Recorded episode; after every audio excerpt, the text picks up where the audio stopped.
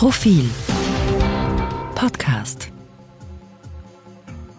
Die Übersehenen. Wir machen unser Gesellschaftsbild am Status der Privilegierten fest.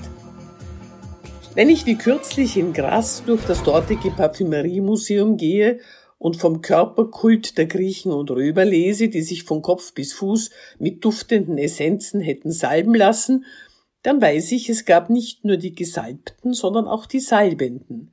Die Rollen waren nicht austauschbar. Für die Nachwelt existieren freilich nur die Gesalbten. Wenn ich im Fernsehen wieder einmal wunderbare Gartenanlagen sehe, deren Existenz auf die Initiative deswegen hochgerühmter Damen oder Herren der Gesellschaft zurückgeht, dann weiß ich, ich muss mir nicht vorstellen, dass die Damen oder Herren schwitzend mit einem Krampen in die Erde gehackt haben. Das haben sie andere erledigen lassen. Wenn betagte honorige Herrschaften aus ihrem Leben erzählen und es ist die Rede von ihren gastfreundlichen Elternhäusern, wo interessanten Persönlichkeiten ein kultivierter Rahmen für spannenden Gedankenaustausch geboten wurde, dann weiß ich, ich muss mir nicht ausmalen, wie ihre Mütter stundenlang in der Küche gestanden sind, um die Gäste kulinarisch zu verwöhnen, oder dass ihre Väter den Müttern gar beim Abziehen der Gästebetten an die Hand gingen.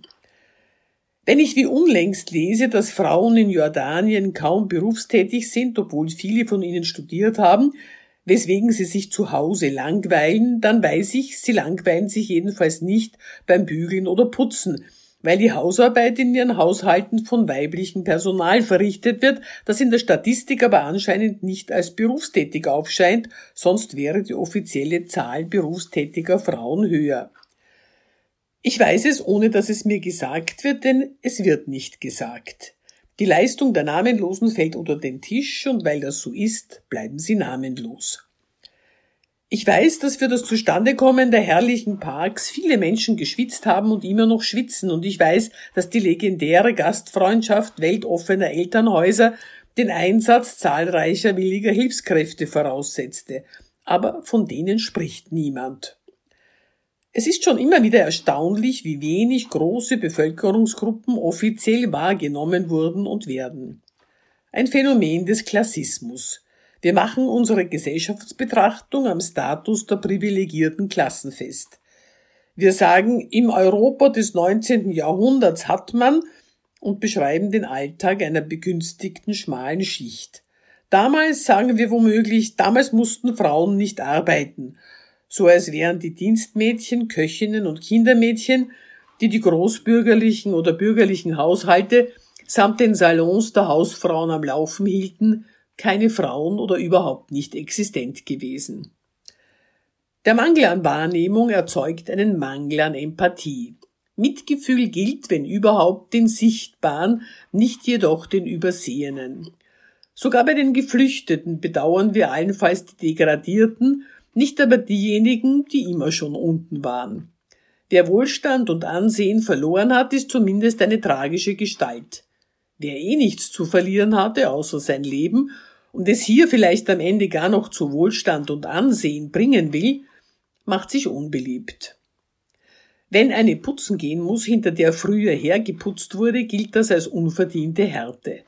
Aber ist es verdient und weniger hart, wenn eine putzt, die immer schon putzen musste?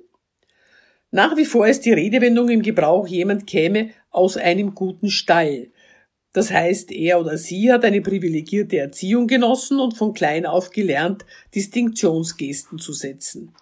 Verräterisch dabei ist das Herrenreiter-Vokabular. Der gute Stall steht nicht nur für eine erstklassige Aufzucht, sondern auch für Zucht im Sinne genetischer Selektion. Klasse ist Rasse, Status wird vererbt, die Angesehenen und Wohlhabenden bleiben unter sich.